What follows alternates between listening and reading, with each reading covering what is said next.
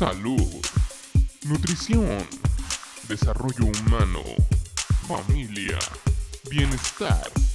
Los mejores consejos para que vivas mejor están aquí en tu programa de podcast.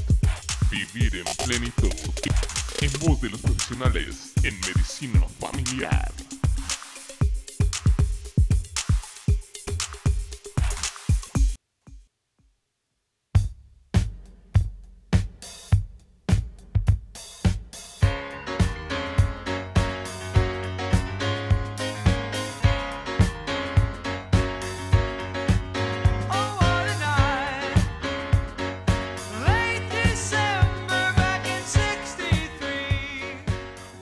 Hola, ¿qué tal? Bienvenido a Vivir en Plenitud Podcast. Yo soy el doctor César Alberto y en esta ocasión te hablaré del insomnio. El insomnio es un problema para dormir o para permanecer dormido a pesar de las condiciones adecuadas y que trae como resultado el deterioro en el desempeño de cada día, además de ser un motivo de consulta frecuente en los consultorios de medicina familiar. El insomnio puede durar semanas hasta que se logre identificar la razón para que ésta sea corregida.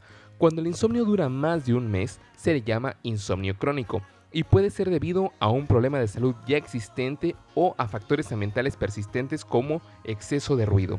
Los síntomas más comunes del insomnio son dificultad para comenzar, para comenzar el sueño o para permanecer dormido toda la noche como despertar frecuentemente, despertar muy temprano e imposibilidad para volver a dormir.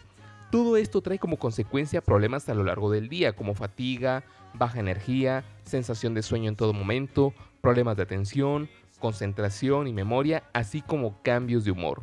Es importante que tan pronto como te hayas dado cuenta que presentas un problema de insomnio, acudas con tu médico familiar, pues él te dará una valoración completa y de calidad con la cual determinará si tu insomnio es debido a un problema de salud en tu cuerpo o a un aspecto ambiental.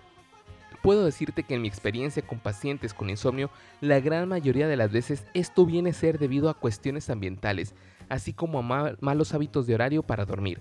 Una vez que tu médico ha descartado que se trata de alguna enfermedad en tu cuerpo, él te hará las siguientes recomendaciones que harán que tu cerebro aprenda nuevamente cuándo debe enviarte la señal de dormir. Primero, higiene de sueño.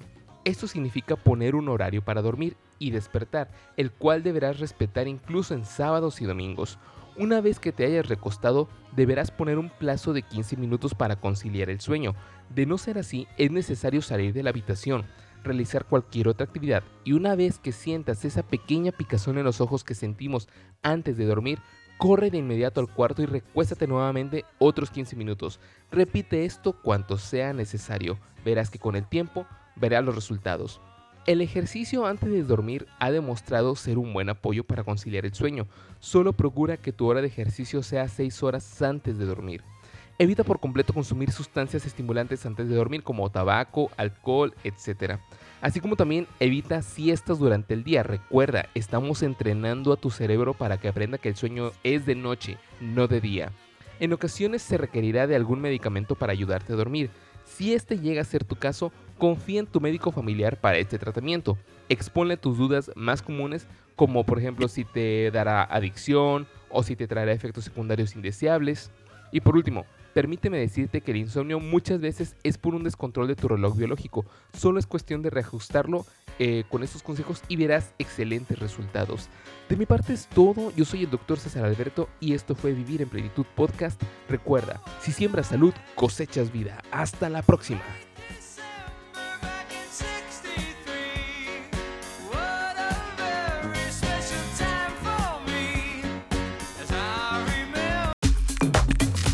Acompáñanos en otra misión más de Vivir en Plenitud, un podcast cada semana para vivir mejor.